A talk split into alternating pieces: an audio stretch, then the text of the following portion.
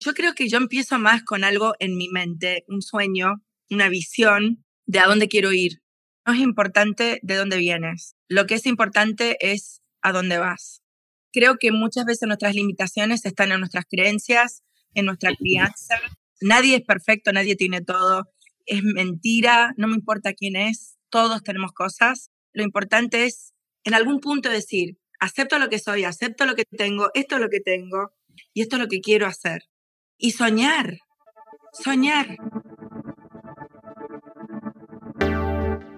Bienvenido a Hablemos de, un podcast semanal para los agentes inmobiliarios que no se quedan con las vidas clásicas y buscan refrescar esta apasionante profesión con nuevas perspectivas, ideas y tendencias. Soy Rocío González Gasque, manager formadora y coach inmobiliario. Quédate y aprende junto a líderes y expertos de los bienes raíces cómo vender más y mejor, pero sobre todo disfrutar de tu profesión. Buenas noches a todos. Mi nombre, es Rocío González, soy manager en Remax Urbe 2 y hoy tengo el placer de iniciar nuestras entrevistas del 2021 con dos grandes invitados. Nuestra invitada por excelencia es Doti Peñate. Ella es cofundadora de Remax Argentina y Uruguay y nos va a contar un poco su historia. Y está mi compañero Tony Torregrosa. Bueno, Doti, cuéntanos, cuéntanos. Tú naciste en Canarias, ¿no? Eres española, naciste en Canarias. ¿Cómo llegas a Argentina? Cuéntanos un poco así, a grosso modo, cómo, cómo hiciste. Bueno, es una historia en sí, ¿no? Pero la realidad es que hasta los 17 años viví en Las Palmas de Gran Canaria y después mi padre es de un pueblo muy, muy pequeño en Canarias llamado Valsequillo. La realidad es que sí, estuve los primeros 17 años de mi vida en Las Palmas de Gran Canaria. Mi madre es norteamericana, padre canario o español y la realidad es que empecé con los estudios principalmente. Primero visitando abuelos en el extranjero y ellos visitándome. O sea que desde chica y Canarias ya también es un lugar bastante internacional, tiene gente de todos lados. La realidad es que, bueno, me, fui a estudiar fuera, fui primero a Estados Unidos, a Oklahoma, Oklahoma, eh, y después terminé en París estudiando en la Sorbona casi un año, eh, estudiando francés, y después volví a Virginia para sacar un máster en asuntos internacionales, nada que ver con bienes raíces, la verdad. Y ahí me encontré con mi marido. Mi marido es cordobés. Fue muy gracioso como nos conocimos, me dijeron que había un español en Virginia, ¿no? español a la universidad, entonces me lo querían presentar. Claro, en Estados Unidos todos son españoles, mexicanos, no, no, no, no reconocen. diferencia.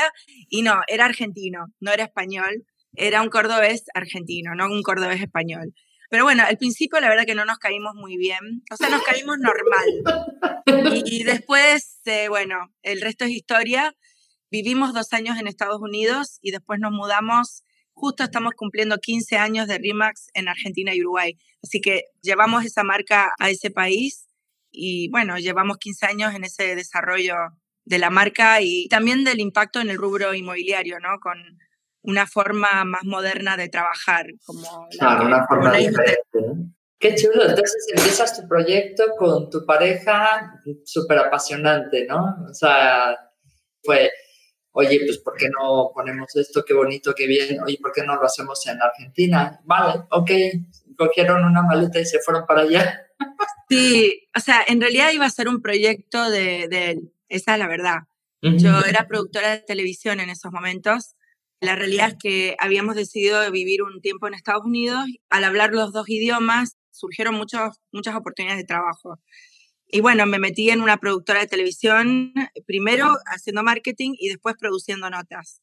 Y la realidad es que cuando nos mudamos a Argentina, si bien fui a renunciar, me ofrecieron ese trabajo, seguí trabajando un tiempo allá también. Y me costó mucho, y lo remarco porque me costó mucho dejar lo mío para trabajar con mi marido. No es que fue ay, qué romántico. Ay, qué romántico, vamos, no. Tuviste que realmente... La vida me llevó a hacerlo y obviamente lo elegí.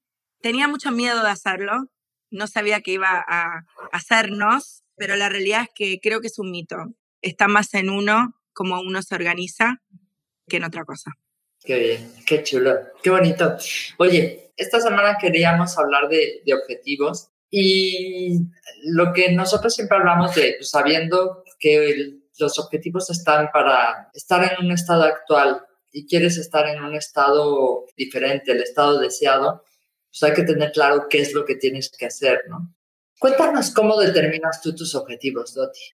La verdad que estuve, bueno, estuve viendo un poco las preguntas que me pasaste, ¿no? Y digo, wow, qué preguntas. Eh, no sé si todo ha sido un camino tan lineal para mí, si tengo que serte totalmente honesta. Yo particularmente creo que hay muchos gurús allá afuera de manejo del tiempo, de organización de objetivos, metas, todo esto. No voy a pretender ser uno de ellos. Lo que puedo aportar por ahí es mi experiencia de haber tenido ciertos logros y poder mirar atrás y ver, bueno, realmente cómo fue esto, ¿no? Y creo que no fue un camino tan lineal como podrías a lo mejor leer en, un libro. Pero por ahí lo comparto así también para que sea esperanzador, porque a veces, en mi opinión, muchas cosas, a veces las charlas o a veces ciertos libros, sin desmerecerlos, porque son súper importantes, pero a veces intimidan también, sobre todo cuando uno está comenzando, uno está comenzando a vivir una vida con metas y trazar metas y tener objetivos y nunca los tuvo intimida bastante el empezar a hacerlos. Entonces, si puedo compartir un poquito cómo lo veo, yo creo que yo empiezo más con algo en mi mente, un sueño, una visión de a dónde quiero ir. Te doy un ejemplo. Yo perdí a mi padre a los 14 años. Si bien seguimos viviendo en Canarias, esa pérdida para mí fue bien fuerte y creo que siempre me ha acompañado. Y si bien, a pesar de tener madre norteamericana, haberme podido perfectamente ubicar después de mi etapa universitaria en Estados Unidos, creo que fui bastante fiel a mi esencia de, de dónde me crié, de cómo me crié y de mantener esto de mi padre en mí, ¿no? Todos los trabajos, todas las cosas que hice empezaron a, bueno, primero era todo España, después evolucionó a ser todo Latinoamérica, España y Portugal. Todos mis trabajos y todo tenían que ver con eso. Y tiene mucho que ver por qué terminar en Argentina. Es como que toda mi vida fue una preparación para ir a mi nueva España, por así decirlo. Yo creo que en mi caso siempre ha sido saber a dónde quiero ir, pero más en mi corazón, en mi mente, tener una visión de a dónde quiero ir. Y a veces es calculado, fue calculado y no. Pero traté de ser intencional en hacer cosas que contribuyeran a dónde quería ir. Como que no perder mi tiempo, sino cada cosa que iba haciendo era, bueno, este trabajo me va a permitir conocer Latinoamérica, bueno, lo tomo. Y fueron decisiones. Así que no quería dejar de lado esa parte que me parece tan importante, que por ahí es una parte más soft, pero que todos la tenemos. No, no, no, pero no es soft porque en realidad es, esa es la parte que nos lleva a hacer todo lo que hacemos, ¿no? Todo lo que está en el camino y a veces nos saca de nuestra zona de confort. Les decía, a mí hacer estas entrevistas a veces es como de, ¿por qué me estoy metiendo en esto? pero al final es eso, ¿no? Porque tienes un corazón, una idea, una visión de a dónde quieres llegar y sabes que son los pasos que tienes que dar y los tomas, ¿no? Si algo nos regaló Rocío esta pandemia es reconocer lo humanos que somos. Y eso es algo que no va a cambiar. Somos seres humanos, tenemos sentimientos, emociones y todos hemos enfrentado esta pandemia como hemos podido, esta lamentable situación. Algunos lo hemos podido capitalizar más, otros menos. Lo que no cabe duda es que somos humanos con emociones en la era tecnológica, en la era de la experiencia. Entonces no puedes dejar de lado cómo te sentís, qué estás pensando, a dónde querés ir, quién eres, quién fuiste. Todo eso contribuye. Yo no creo mucho en diseñar una vida sin tener todo eso en cuenta creo que es parte fundamental, ¿no? Y a la hora de decir a dónde quieres llegar, a dónde quiero hacer, hay mucha gente que se limita. ¿Qué le dirías a la gente cuando se pone límites y dice, uff, es que soy yo, es que no tengo recursos ahora, es que... Yo creo que primero que no es importante de dónde vienes, lo que es importante es a dónde vas. Creo que muchas veces nuestras limitaciones están en nuestras creencias, en nuestra crianza. Nadie es perfecto, nadie tiene todo es mentira, no me importa quién es, todos tenemos cosas. Lo importante es en algún punto decir, acepto lo que soy, acepto lo que tengo, esto es lo que tengo y esto es lo que quiero hacer. Y soñar, soñar. Y sé que mucha gente va a decir, no, pero bueno, yo no tengo el dinero. Les digo la verdad, la mitad de las cosas que hemos hecho no hemos tenido el dinero para hacerlo, ni la capacidad para hacerlo, ni el tiempo para hacerlo. Ha sido soñar en grande y pensar que uno puede contribuir a cambiar algo y tener algo por ahí más grande que uno en ese mix. Y eso es lo que creo que ha sido algo, una, sobre todo cuando vienen los problemas, que siempre vienen en la vida, esas son las cosas que te sostienen, esa visión y esa misión y esas creencias, que creo que son claves antes incluso de pensar en objetivos. Está claro, una vez que tienes claro tú qué quiero hacer, efectivamente va a haber momentos malos. Y yo creo que eso es importante mencionarlo, ¿no? Porque en todas las revistas y estas de superautoayuda y tal, es como, no pasa nada, tú vas a salir adelante y dices, no, sí pasa. O sea, sí, pasa, y vas a tener momentos y va a haber noches que no duermas. Es parte e-, del show. Exacto, yo creo que primero nos han hecho creer dos cosas. Uno es que tenemos que ser perfectos. Nadie lo es. Así que equivócate. No tengas miedo a equivocarte. ¿Qué es lo peor que te puede pasar? Empezar de vuelta. Sí, va a costar un poco más, sí, pero somos más resilientes de lo que pensamos. Tony Torregrosa, que esta noche nos acompaña como el, el recadero, ¿no? Él nos comenta, ¿qué dicen en las redes, Tony? Mira, Rocío, me está preguntando Fernando Marino de nuestro equipo de Rimas V2 si podríamos preguntarlo que a qué atribuye el crecimiento y el posicionamiento de Rimas en Argentina y cómo lo llevaron adelante. Sí, porque al final llegas ahí en contra de la gente y yo sé que ahí les ha costado mucho porque los APIs ahí eran así como, bueno, eran, son como muy cerrados y tal. Y hoy en día, simplemente para decir, estamos hablando con Doti, que lleva 15 años con ese proyecto y que actualmente, ¿cuántas oficinas son? Somos 150 oficinas en Argentina y Uruguay. En el 2012 incorporamos Uruguay y unas 5.000 personas. Madre mía, 5.000 agentes, Tony, qué vergüenza. Madre mía. somos una cuarta parte somos como, no lo digas. Somos como la mitad. No solo agentes, ¿no? o sea, brokers, agentes, staffs, en total creo que hay unas 5.000 personas entre todos los que hacemos. Es que ese es un, o sea, al final de un sueño, de un trabajo, de un día a día, como decíamos, creces y, dices, pero ¿cuál es tu receta? Que dice nuestro compañero Fernando Marino. Es que Fernando, te cuento, Fernando es agente nuestro, lleva dos meses con nosotros, pero él es, estuvo cuatro años en Remas Argentina y claro, echa mucho de menos cosas que, que allá tenía, ¿no? Y estamos aquí intentando animarle y demás. es un país diferente para todos los que llegamos. Mercados diferentes y bueno, hay que desaprender y aprender muchas cosas. Y sí, quiero desmistificar, digamos, de que es fácil un proyecto, ¿no? Para todos los proyectos en la vida hay que pelear, hay que tener pasión, hay que pelear por lo que querés. Cuando a veces dicen, no, no es así, y estás seguro que sí, es así. Y de verdad que no ha venido sin desafíos. Es más, diría, sinceramente, si tengo que hablarles de algunos, no tenemos créditos hipotecarios en Argentina. En Uruguay sí, pero en Argentina no. Tenemos una economía fluctuante que tiene una inflación de la hostia. O sea, es una inflación, para que ustedes tengan, mi helado preferido hace 15 años costaba 7 pesos y hoy debe costar 280 pesos. Nunca había vivido en una economía tan fluctuante, ¿no? Solo mm. para demistificar a algunas personas acá que siempre nos ponemos excusas a nuestros sueños. La realidad es que no importa tanto lo que esté pasando afuera o el contexto, realmente pasa por uno. Yo quiero marcar este punto, ¿no? Yo creo que nosotros hemos entendido fuertemente esto y hemos puesto foco en lo que podíamos controlar. Y la realidad es que cuatro veces ganamos región del año en RIMAX sin créditos hipotecarios, con esta economía fluctuante. No hay nada fácil. Nuestra pandemia es aún tres veces peor, porque veníamos de tres años de economía muy mala, muy mala, y no hay bancos para darte un, préstamo, ¿no? Entonces también para las empresas es muy difícil. No quiero como simplificarlo demasiado, pero si no tienes pasión, si tú no crees ni en ti ni en tu proyecto, le va a costar a un cliente confiar en ti o a una persona que quiera ser parte de tu equipo, elegirte. Tienes que comunicar que crees en lo que estás haciendo, que sabes a dónde quieres ir, que quieres ganar. La gente quiere trabajar con gente ganadora. También parece simple, pero la verdad es que si alguien está, uff, esta pandemia me está matando, pero dame tu propiedad. Y la verdad, no, no, no, funciona. Así no, así no funciona. Nadie quiere trabajar, como dicen los americanos, con un loser, ¿no?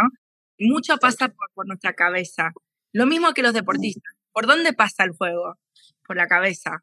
No mm. es solo el cuerpo. Hay que entrenar todo lo demás, pero es la cabeza. Es lo que yo creo de lo que estoy haciendo, si hay oportunidades en esta pandemia o no, todo eso. Y lamento siempre que, seguramente todos siempre dicen lo mismo, pero es que realmente eh, pasa por ahí. Claro, es verdad. Si tú te pones metas y dentro de esas metas está el quiero irme de vacaciones, quiero hacer esto, quiero hacer el otro, esto es como un medio para llegar a eso, ¿no? Mi trabajo, todo lo que hago es como un medio. ¿Cómo diferenciamos en ese sentido? Por ejemplo, brokers y agentes que tú conoces que tienen éxito, ¿qué es lo que les diferencia de los que no tienen tanto éxito? Bueno, yo creo que definitivamente metas, planificación, objetivos, sin duda.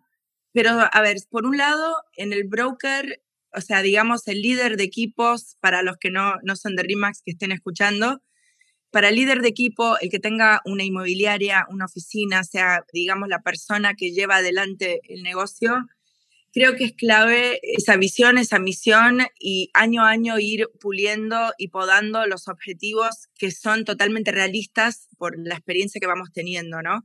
Pero hay un, un factor adicional y es el trabajo de inspirar a otros a lograr los suyos. Por lo cual, para mí el rol del broker es personal y tiene que liderar con el ejemplo, no solo su oficina, sino también mostrar personalmente cómo lo hace para su vida y después con su equipo inspirar al equipo a hacerlo, a tener ganas de hacerlo, ¿no? Crear el clima que la gente tenga ganas de progresar. Creo que ese es un, punto. Y yo noto que los brokers o los dueños de oficina o de inmobiliaria que hacen eso tienen mejores resultados. Y sin duda porque tienen una visión compartida con su equipo. Versus este rol antiguo, tradicional, que era más autoritario, donde era como más jefe empleado, pero no inspiraba tanto a otros a participar y colaborar juntos. Sí, como los objetivos para este año de facturación son tanto, y toma. Y sacamos el Estamos exagerando un poco, perdona, no, no, se ofenda a nadie, pero el mundo cambió un poco en este sentido, al menos el mundo de, mi, de mis padres. O sea, mis padres eran más de esa escuela, ¿sí? En sus negocios y todo.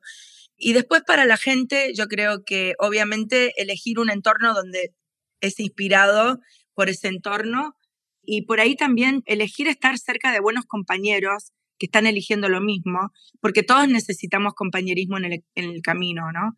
Por eso yo creo que todos elegimos estar en una red en vez de estar solos allá afuera. Y creo que eso es muy importante. Y después, a mí me gusta el sistema SMART. No sé si lo conoces. Las metas SMART son la S es, en inglés es specific, sería específico. Un objetivo específico se circunscribe a un aspecto, tarea o acción determinada de una empresa. Es específico porque nos dice exactamente lo que esperamos lograr. Es decir, no es lo mismo decir, yo este año voy a bajar de peso, te lo juro, Rocío. No es lo mismo decir, voy a bajar de peso este año, Rocío, que decir, yo voy a bajar 10 kilos. Yo este año voy a bajar 10 kilos. Eso es específico. ¿sí? Después dicen que tiene que ser medible, measurable. La meta tiene que ser medible, de otra manera no es posible. ¿Cómo eh, sabes si llegaste si no sabes? No es posible interpretar si los resultados están dentro de lo esperado si no es medible, ¿no? Entonces, eh, tiene que ser medible. Bueno, yo esos 10 kilos eh, los voy a bajar de tal forma, esta cantidad por semana o X cantidad por mes. Eso es medir. ¿sí? Medirse. Después la, tiene que ser alcanzable. La meta tiene que ser alcanzable. Y esto quiere decir que tiene que ser perfectamente realizable en las condiciones con las que se cuenta. Por eso digo, también decir, ¿con qué cuento? ¿Qué tengo para hacer lo que quiero hacer? ¿Con qué cuento? ¿Tengo coche o no tengo coche? ¿Tengo algo de efectivo? ¿Tengo algo de dinero que puedo utilizar en el negocio o no lo tengo? Y todo eso te marca la diferencia en cómo vas a actuar si no tenemos, hay que actuar con urgencia, ¿no? O sea, organizarnos un poquito diferente, ¿no? Pero es muy importante plantearse metas realistas. Y de verdad que esto es muy importante. Yo creo que hay que soñar con la luna, pero después hay que bajar los pies a la tierra. Y eso no lo dije yo, lo dijo un presidente, que ahora no me acuerdo quién es. Después tiene que ser relevante. La meta relevante es aquella que está en línea con los objetivos generales del negocio. No tiene sentido plantearse acciones cuyos resultados no estén alineados a los objetivos de la empresa. si eres un agente y te estás planteando objetivos pero no tiene que ver con vender más casas, y estamos errando, ¿no? Y la última es tiempo, ¿no? El tiempo. Los objetivos SMART siempre tienen tiempo determinado para ser completados. O sea, este año voy a bajar 10 kilos. No es en 10 años, no es cuando sea, es este año, lo voy a medir mes a mes de esta forma, semana a semana, y es así, ¿no? Y la otra cosa que diría es que no puedes tener 10 metas o 10 objetivos. Arranca con una, tres. Siempre hay una cosa que es más importante. O sea, para una oficina, ¿qué es importante? Mm. Para mí hay dos temas importantes. Hay dos objetivos. Uno es, yo quiero que más gente pueda aprovecharse de los servicios que brindo en mi oficina. Y la segunda, ¿cuál sería? Estoy hablando de objetivos estratégicos, ¿no? Que más gente quiera quedarse en este Claro, es que para mí son dos, el, atraer y el, y el retener, ¿no? Y el retener es a base, como dices tú, de, de demostrar, de hacer, de compartir, de hacer cosas para que los agentes también tengan ganas de efectivamente quedarse, ¿no? Totalmente. Y después yo creo que para agentes es muy importante saber que este año la realidad es que yo quiero vender más casas. Quiero por ahí tener, si soy nuevo, algunos compradores, quiero tener más compradores, pero también quiero vender más casas. Entonces, ¿cuántas quiero vender? ¿Cuánto quiero ganar? Y después fidelizar los clientes que ya tengo. ¿Cuán poco ponemos el foco en clientes que ya nos compraron o que vendieron con nosotros?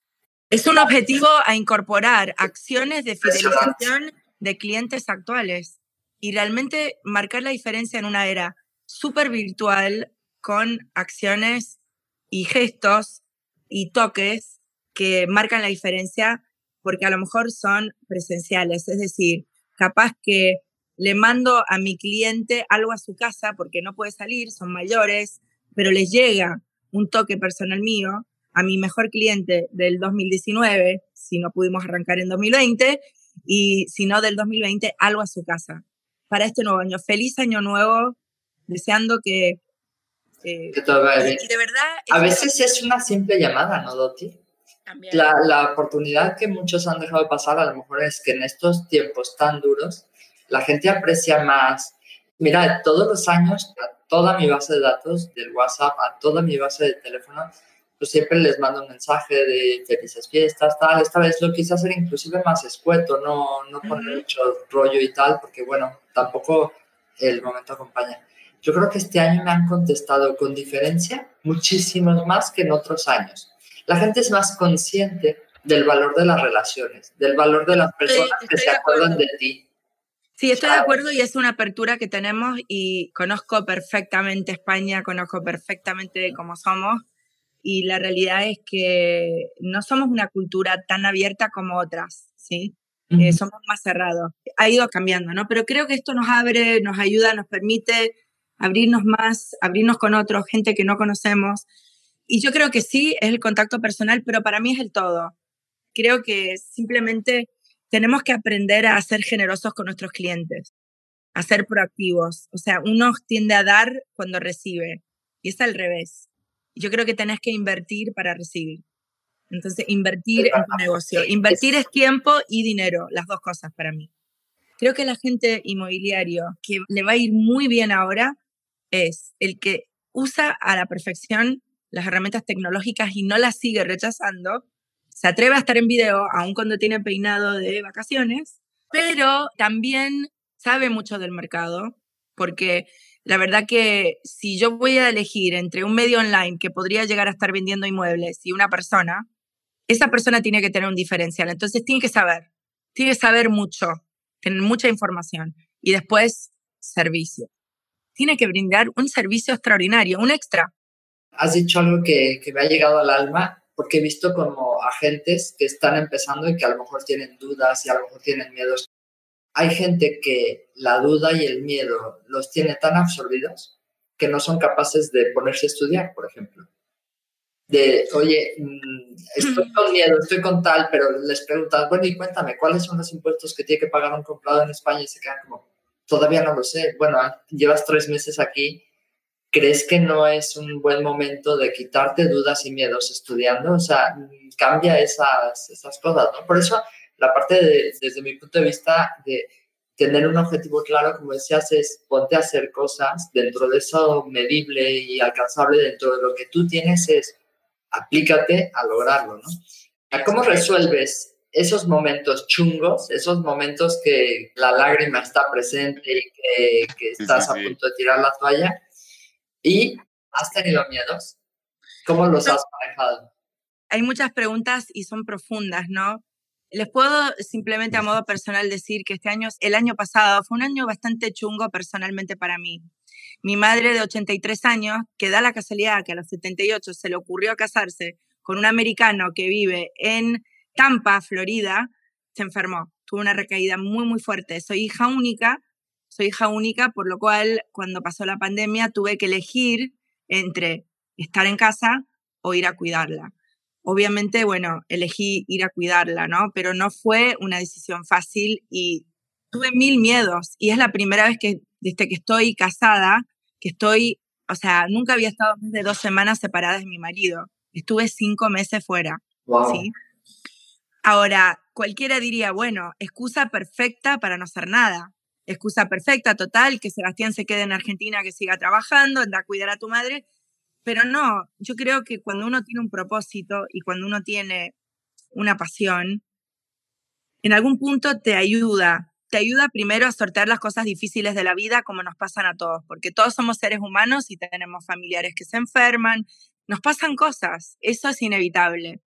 Pero cuando tienes un propósito te ayuda, quieras o no, a tener un sentido en la vida, a poder levantarte de la cama, porque alguien te necesita, porque estás haciendo un impacto.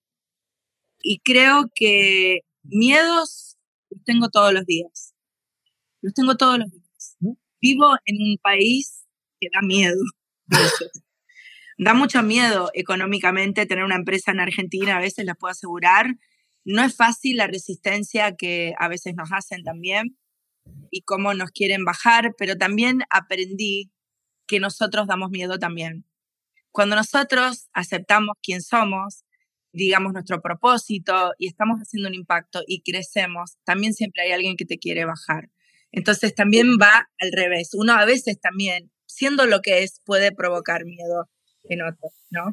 Entonces creo que los miedos los tenemos todos según el momento de tu emprendimiento.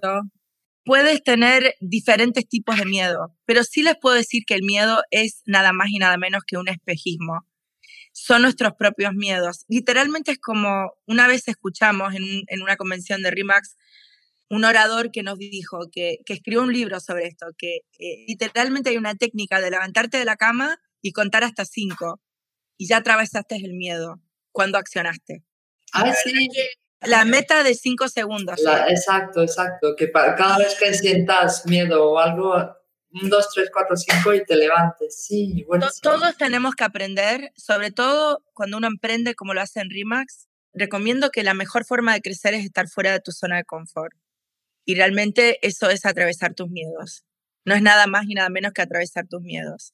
Y cuando los conquistas, es como que das un paso, atravesas el miedo, es un espejismo, y dices, ¿de eso tenía miedo? No, ¿Eso me daba miedo? No puede ser. Y sigues caminando, das otro paso más. ¿Eso me daba miedo? No. Y después, 15 años más tarde, tenemos una empresa en Argentina. Y de verdad que muchos miedos hemos vivido. Hemos incluso llegado a pensar si somos capaces de hacer lo que tenemos que hacer. Si somos nosotros los que teníamos la capacidad. Entonces, creo que todos tienen esas dudas, algunos los disimulan más, otros menos, pero no dejes que te... Es verdad. No dejemos que los miedos nos atropellen, porque está en nosotros hacer algo con nosotros. Nos comentan, es Mel Robbins. Es que por eso digo, en la convención de la NAR fue cuando escuchamos a Mel Robbins, que hablaba de su, el concepto de la, la regla de los cinco segundos. Dicen que para conseguir esos objetivos o esas ilusiones, tenemos que cambiar o empezar a cambiar nuestros hábitos, ¿no? Porque, por ejemplo, tú puedes decir, odio tu ejemplo, pero bueno, yo puedo decir, voy a bajar 10 kilos este año, pero si no empiezo a cambiar mis hábitos, poco a poco Porque a veces para comerte un elefante no hace falta mm, comértelo de un bocado, sino a, a ¿no? Realmente no hay tema. Es cómo empiezas o cómo le decimos a la gente, chico, puedes conseguir lo que se te dé la gana, empezando a cambiar pequeños hábitos. Por ejemplo, en vez de despertarte a las 8, despiértate a las 7. O en vez de desperdiciar una hora charlando con los compañeros, invierte esa hora formándote, ¿no? ¿Cómo podríamos decirle a la gente? ¿Cómo hacen esas? Yo creo que lo que puedo contar de mi experiencia son dos cosas. Coincido plenamente con los hábitos. Para mí son tres cosas, ¿no? Está perfectamente delineado en el sistema de Brian Buffini, un, gran coach inmobiliario, y es actitud, hábitos y habilidad. Actitud, hábitos y habilidad me parecen tres cosas súper, súper, súper claves. Pero hablando de hábitos, yo creo que empieza obviamente también con entender tus responsabilidades, empezar a poder clasificarlas de tal forma que las puedas empezar a priorizar. Y si puedes bloquear tiempos de, de espacio en tu agenda, ayuda muchísimo, porque eso también es como un lugar donde yo digo, qué mejor cosa para contrarrestar el miedo que apoyarte en tu calendario es estupendo, porque muchas veces tenemos ansiedad de cosas, pero si sabemos y tenemos planificado cuándo las vamos a hacer y cómo las vamos a hacer, ayuda muchísimo a mm. disipar el miedo, porque te ayuda a ir conquistando cada día, cada minuto, y cuando empezás a hacer más checks, de repente de lunes a viernes eres otra persona porque conquistaste varios días. Entonces yo creo mucho en la priorización de las tareas. Entonces ponemos tareas, esos pequeños hábitos se convierten en pequeñas tareas que tengo que cumplir sí o sí. Por ejemplo, estoy tomando dos litros de agua todos los días y tengo una aplicacióncita, me compré una botella que se ilumina de verde así fosforito cuando he pasado tiempo sin beber. bueno, hay gente que te dice, hay gente que te dice, cómete el sapo a la mañana. Lo que quieren decir con eso es la tarea más difícil del día, hacerlo a la mañana. Hay gente que te dice, está el club del 5 de la mañana, ¿sí? De las 5 de la mañana, los que se levantan temprano. es muy americano. Y está el club, el nuevo club virtual de Jeff Bezos, que es yo no hago nada hasta las 10 de la mañana. Hasta, hasta las 10 de la mañana paso tiempo con mi familia, estoy en casa, hago ejercicio, me preparo para el día y después él dice, tomo tres decisiones por día, no más. Tomo tres decisiones por día. Entonces cada uno va viendo, yo, digo, nadie puede copiar y pegar lo del otro. No, por somos estilos diferentes, somos personas diferentes, tenemos culturas diferentes, momentos diferentes. O sea, yo no puedo copiar lo de Doti porque vivimos en países diferentes, etcétera, pero sí me puedo quedar con la esencia, que por eso para mí son importantes estas entrevistas porque al final conocemos a las personas y vemos que todas somos de carne y hueso, que todas tenemos miedos y cosas, pero que al final es, ¿qué has hecho para enfrentarte a ellas? Pues tener claro, tener una pasión, tener claro qué quiero hacer y para qué quiero hacerlo, tener claro qué es lo que me mueve y tener claro que voy a tener miedo y voy a tener momentos muchísimos donde voy a tirar la toalla o donde voy a querer tirar la toalla, pero muchísimos. Y días que te planteas, me acuerdo cuando me vine a vivir a España, un día iba caminando en un pasillo y de repente me vino como, no sé si es un olor, un tal, que de repente me llevó a México y me salieron las lágrimas horribles. ¿Qué estás haciendo aquí? Y eso de, calla, sigue adelante. Mira, me pongo súper emocionada de, de, recordar ese momento, ¿no? Claro que tenemos miedos, o sea, al final es, son momentos diferentes y demás, pero ¿qué podemos hacer de verdad? Y ahí te diría, para mí eres una una mujer muy peleona, muy luchona, eres un ejemplo para muchas mujeres inmobiliarias que estamos aquí. ¿Qué les dirías a ellas y a todos, obviamente, a los chicos también? Mira que me puse súper emocionada, es que hablo de México y me pongo tonta. Está, está perfecto y está bárbaro y, y, y me parece que es importante ser vulnerable. Como digo, todos somos humanos y nos pasan cosas. Yo lo que tendría para decir, y tomando un poco de la historia tuya, Rocío, y de la mía también, ¿no? Porque yo dejé muchas cosas atrás para estar donde estoy hoy, que no sé si donde estoy es la gran cosa o no. Creo que esto del éxito está un poco sobrevalorado. Para mí no significa solo dinero, significa bienestar, significa poder acompañar a mi madre durante la pandemia, significa muchas cosas. Por eso digo que los objetivos nos tienen que impulsar a poder ser mejor persona y hacer las cosas que no podríamos hacer si no hacemos este trabajo. Y para crecer, lamento decirles, yo no puedo prometerles que va a ser fácil. No les puedo prometer eso y no les voy a prometer eso. Pero sí les digo, si dejan algo atrás, si dejan en el 2020 un hábito malo, uno, porque vamos a ser honestos, Rocío, todos tenemos hábitos hoy, todos. Todos tenemos hábitos. Lo que pasa es que tenemos buenos hábitos o malos hábitos. Bueno, ¿qué mal hábito vamos a dejar atrás? ¿Sí? ¿Qué vamos a hacer distinto? Me encantan estas tres preguntas. ¿Qué estoy haciendo que está saliendo bien? ¿Qué estoy haciendo que está saliendo bien? ¿Qué estoy haciendo que no está saliendo como yo esperaba? Pero la más importante, ¿qué voy a hacer distinto? ¿Qué voy a hacer distinto en 2021? ¿Dónde quiero estar en diciembre de 2021? ¿Dónde quiero estar? Sea una frase, una foto en tu mente. ¿Qué es? Y después trabaja para llegar ahí. ¿Y cuáles van a ser tus tres objetivos principales? Quiero vender más casas este año. Bueno, ¿con cuántos nuevos clientes voy a trabajar? Quiero volver a contactar a toda la gente que ya me compró, que ya vendió conmigo quiero regalarle a mi mejor cliente un regalo en su cumpleaños o lo que sea. Bueno, ¿de quién depende? ¿De quién depende? ¿Alguien va a bajar del cielo y lo va a hacer por ti? Claro. Pero es de a poquito, porque si lo hacemos muy grande, puede intimidar y ya tenemos miedos que atravesar. Por eso recomiendo realmente tener fotos, imágenes muy fuertes de lo que quiero, por más que sea loco. Sueñan loco, tengo... Planificar realista, pero sueñan loco. Nosotros hacemos todos los años, mira, te voy a enseñar uno que tengo por aquí, un ejercicio de visión donde ponemos sueña, sueña lo grande, sueña con lo que quieras. Pero todo el ejercicio lo hacemos desde el punto de vista que ya se te ha cumplido. Entonces, ¿qué es lo que hacemos o qué es lo que logramos? Porque además es lo que he logrado, qué es lo que he tenido, qué es lo que me ha costado trabajo, cuáles son esos miedos a los que me he enfrentado, etcétera, qué es lo que he tenido que aprender o desaprender o soltar y quiénes son las personas o cosas o situaciones que me han ayudado en esos momentos difíciles. Pero todo el ejercicio se hace desde el punto de vista que tú ya lo has conseguido.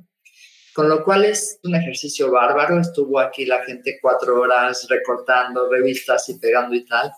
De todo, lo más bonito de este ejercicio es que los objetivos los planteamos no desde el miedo, no desde la inseguridad, no desde el tengo que, sino desde el punto de vista de ya lo he logrado, qué feliz estoy. Entonces era como muy emocionante ver a la gente sonriendo y viendo y tal. Y eso lo tienes presente, ¿no? Y yo te puedo decir que hace cinco años hice, bueno, no, hace cuatro años hice este ejercicio en, cuando me titulé como coach y es impresionante porque hoy eso que era tan tremendo, tan, si yo algún día hiciera o tuviera tal, y es que muchísimas de las cosas que puse ya las he hecho. Es un ejercicio impresionante porque eso siempre te resetea. Cuando tienes ese momento de duda, te vas a tu board y dices, tranquila, es normal, este miedo era parte del show, ¿no? Eso siempre digo yo, aquí todo el mundo ya me, me conoce como esto es parte del show. Totalmente. Bueno, Doti, como mujer, como luchadora, eso, tus últimas palabras, ¿qué les dices a toda la gente que nos escucha? ¿Cómo vamos a... Ayer que veíamos lo que pasaba en Estados Unidos en el Capitolio, decíamos, sí, 2021 se veía como una luz al final del camino, lo que no sabíamos es que era un tráiler que venía en sentido contrario. Bueno. perdón porque pero... me pero, pero sí estábamos como muy asustados, ¿no? Porque al final el orden tal como lo tenemos visto parece que se mueve y, y nos preocupa a todo el mundo. ¿Qué podemos hacer con ese tipo de situaciones? Hay muchas cosas externas que están pasando, no sabemos lo que el año va a traer, en Argentina mucho menos. Pero yo lo que recomiendo es que no nos enganchemos tanto, que cuidemos mucho lo que metamos en nuestra cabeza y nuestro corazón. ¿De quién depende eso? Depende de nosotros. Y cuánto tiempo pasamos en cosas que no, no vamos a poder resolver ni cambiar. Recomiendo invertir todo eso en ti. Creo que a veces es una pena porque nos quedamos describiendo la vida de otros o viendo pasar a gente y es como que quisiéramos la vida del otro o quisiéramos otra cosa y no nos damos cuenta que muchas veces nuestras frustraciones son porque, incluso a veces por eh, expectativas no seteadas, ¿no? Yo creo que a veces uno se queja. La verdad que la queja, creo que ser lo suficiente en Argentina como para poder decir que la queja en Argentina es un deporte nacional. Nos quejamos de todo, nos quejamos. O sea, la queja es constante. Ahora, sinceramente, pongámonos a pensar, cuando nos quejamos de alguien, de algo, hemos hecho un pedido al otro sobre lo que necesitamos. La mayoría de las veces te vas a contestar que no. Entonces, en este año, hagamos pedidos a las personas en nuestras vidas para aquellas cosas que necesitamos.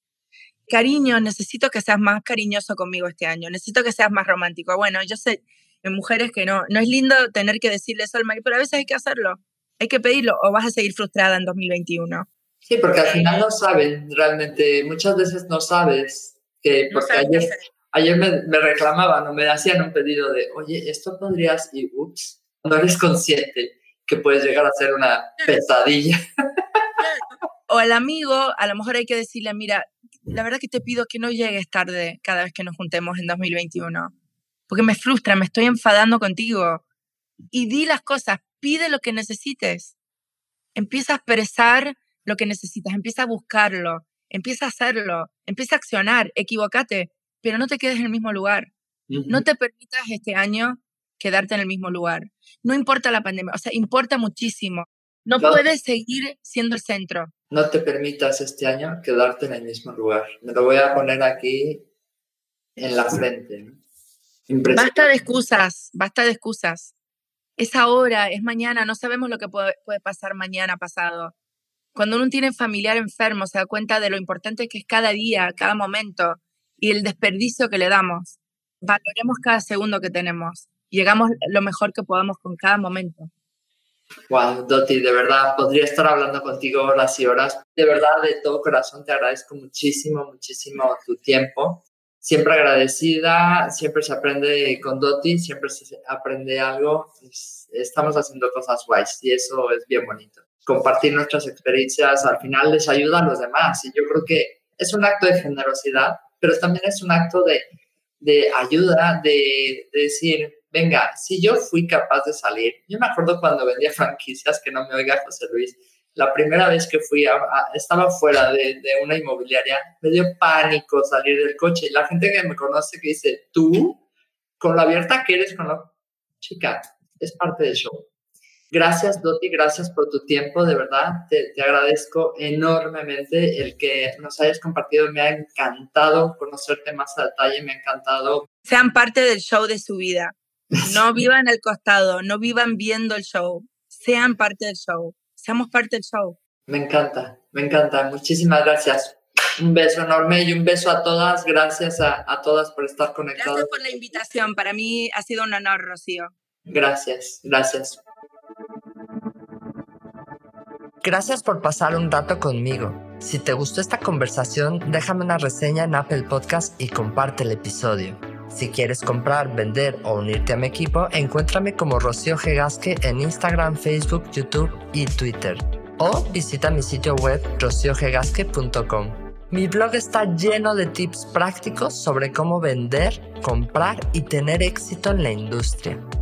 Nos escuchamos en el próximo episodio de Hablemos de si estás listo para expandir tu mente, mejorar tus prácticas drásticamente y estar a la vanguardia del mundo inmobiliario, esta es tu casa.